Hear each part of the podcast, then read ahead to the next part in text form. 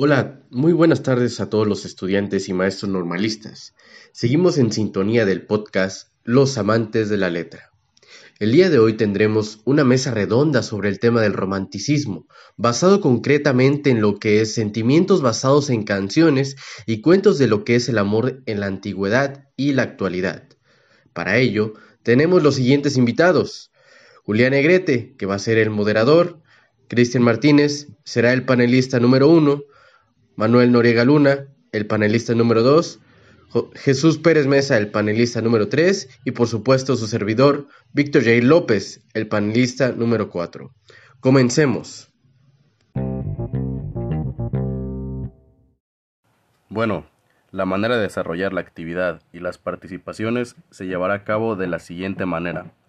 Las aportaciones de los estudiantes se realizarán conforme yo indique, comenzando con el estudiante Cristian, siguiendo con Manuel, después Jesús y así sucesivamente hasta terminar con las aportaciones.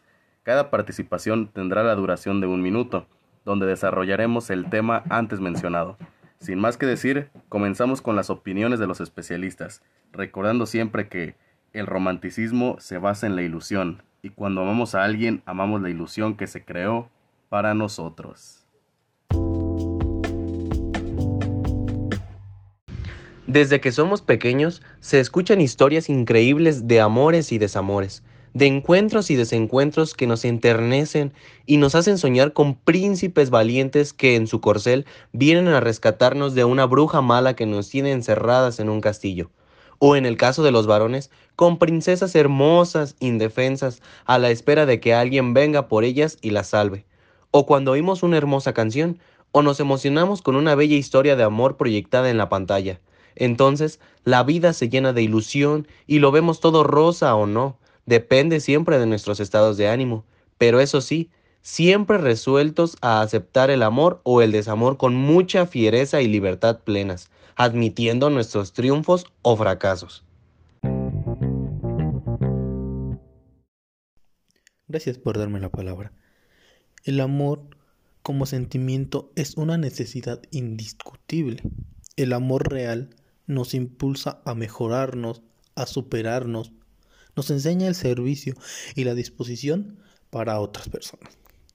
De mi punto de vista sobre el amor en la antigüedad y en la actualidad, que es un tema muy importante, el amor ha cambiado demasiado, ya que antes el hombre conquistaba con palabras bonitas, flores, cartas, serenatas y demás detalles, los cuales hacían del amor lo más significativo en la actualidad. Actualmente se ha perdido estas tradiciones. El hombre ya no es detallista, solo con hablar conquista una mujer. Aparte de eso, le promete demasiadas cosas, le dice cosas bonitas, pero nunca lo demuestra. Siempre resulta siendo lo contrario.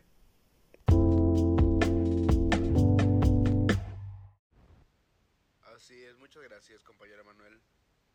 Ahora, al tener presente el romanticismo como un tema de actualidad, donde todos los jóvenes no se dan cuenta, pero ciertamente dan uso de este mismo al escuchar las canciones actuales de amor.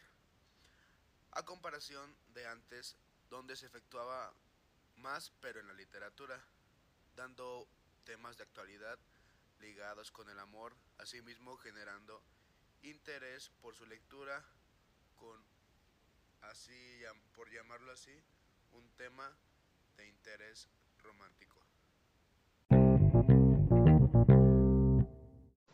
En la actualidad, se vive una estructura de individualismo en las que no caben las relaciones a largo plazo, sino las superfluas e inmediatistas, también las efímeras, por lo que ya no se cree en el amor.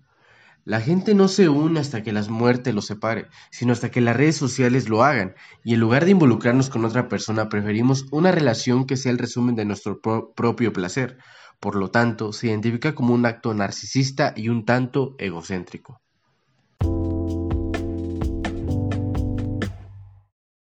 Perfecto. Como podemos ver hasta ahora con las aportaciones de nuestros especialistas, el romanticismo no era solo un movimiento, sino una forma de vida que hace sentir a los seres humanos la belleza inigualable de la vida y su compromiso con ella. Aunque no falten quienes todavía amen el romanticismo, Deberíamos de tratar de rescatar tantos elementos para que nuestro mundo vea siempre la luz de la esperanza. Podemos continuar con la siguiente parte de los especialistas que tienen para decirnos.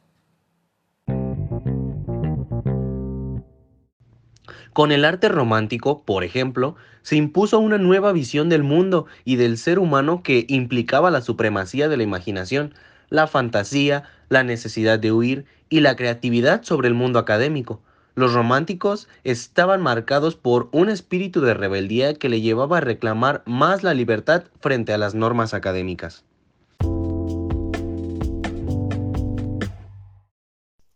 El secreto es que los sentimientos buenos vienen del amor.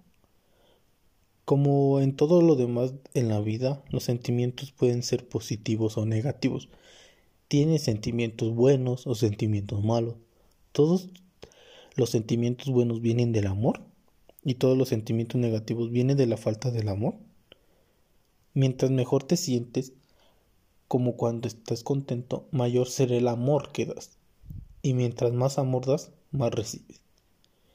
Mientras peor te sientes, como cuando te sientes desanimado, mayor será la negatividad a la que das salida.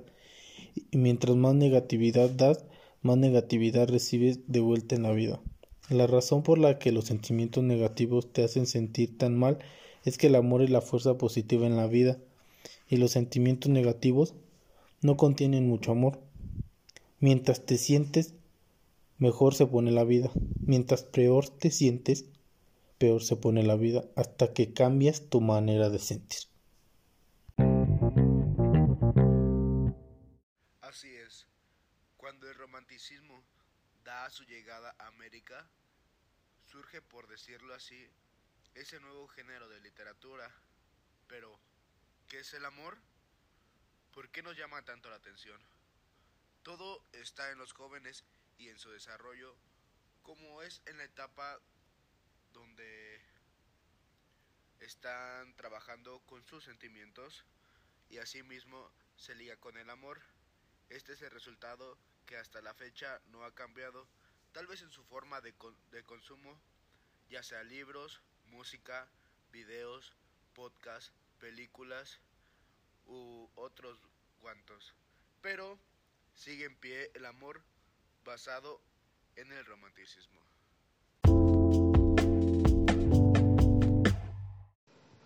En ocasión del Día del Amor, que se celebra hoy, las diferentes generaciones establecen un sello particular a las relaciones interpersonales y definen cómo debe ser el amor, y la sociedad se adecua.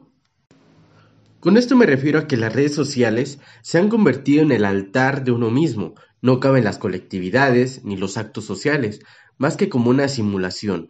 Mientras yo esté bien, los demás no importan.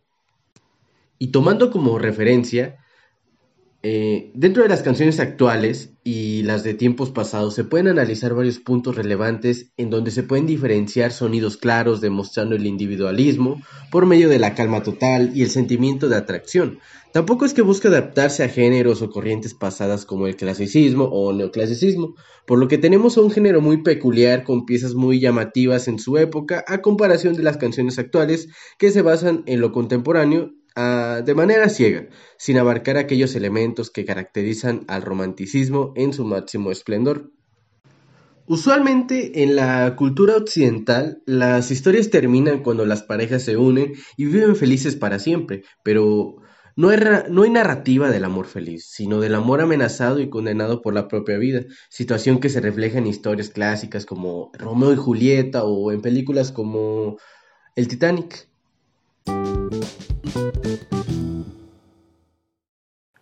En conclusión, y luego de ver todo el recorrido histórico y contextual que nuestros especialistas han realizado en este podcast, puedo decir que en la actualidad el romanticismo se opuso a la fe en la razón humana y al espíritu ordenado de la época, que sostenía reglas más o menos fijas y racionales para el arte y el pensamiento. Por el contrario, valoró la subjetividad y los sentimientos humanos, las libertades creativas y el genio, es decir, la originalidad.